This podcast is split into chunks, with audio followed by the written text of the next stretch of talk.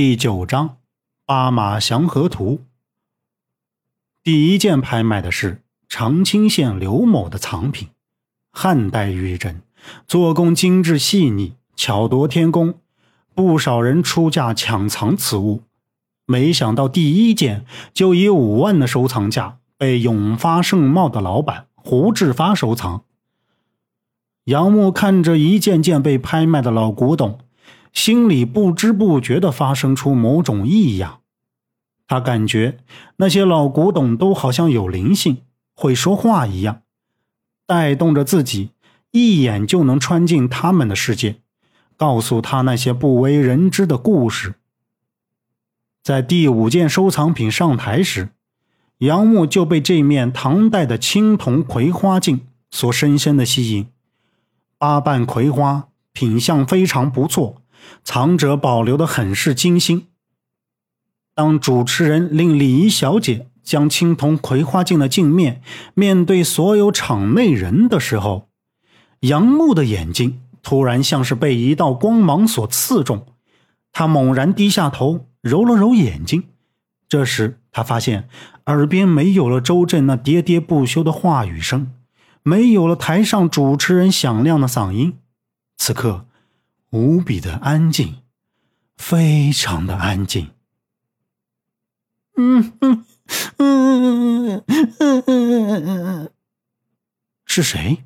是谁在哭泣？哭泣的这么悲伤？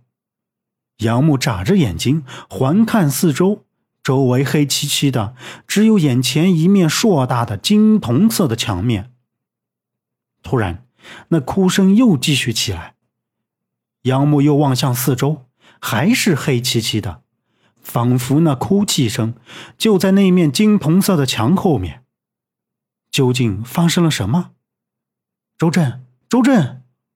杨木大声喊着。就见那金，就见那金铜色的墙面缓缓动了起来，随着墙面上金铜色的面出现褶皱波动，整体发生了变化。这个被挪动后的轮廓。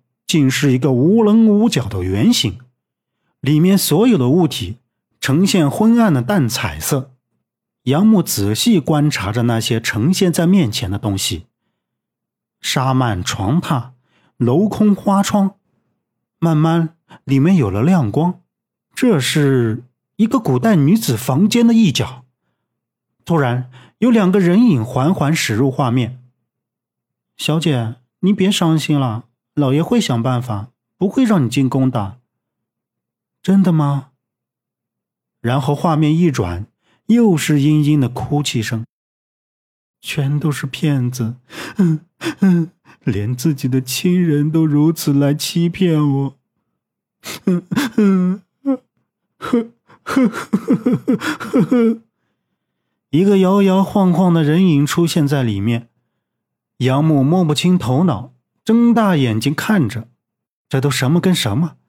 但他可以从他们的对话中听出，这是一个大户人家的小姐被选入宫中，但小姐不愿意。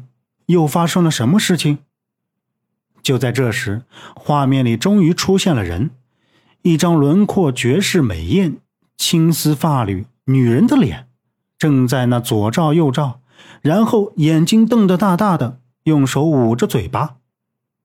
嗯，杨木奇怪的看着这张僵在画面上的美人脸，眼前瞬间一黑。我操，这镜子会流血！杨木耳边再次响起周震的声音，他猛然睁开眼，一个精灵坐了起来，眼前正是拍卖会的现场，那面青铜葵花镜的展示过程。嗯，杨木这才反应过来，刚才自己做了一个梦。那么奇怪的梦，周震，你确定今天这场拍卖会会有那八马祥和图？杨木盯着那青铜葵花镜，被礼仪小姐送下台，正经的问道。周震也目光盯着前面，这不是还没完事儿呢？哎，刚才那铜镜拍到多少钱？谁买走了？杨木贴着周震的耳边又问道。那面镜子好像藏了什么秘密，杨木对其特别感兴趣。周震动了动手里的号码牌，道：“哎，合着你刚才看了啥了？睡着了怎么着？没人要那破镜子，铜面掉了皮。呵，快看，你快看！台上两位漂亮的礼仪小姐已经将那幅他们期待已久的八马祥和图展开了。”本集播讲完毕，感谢您的收听。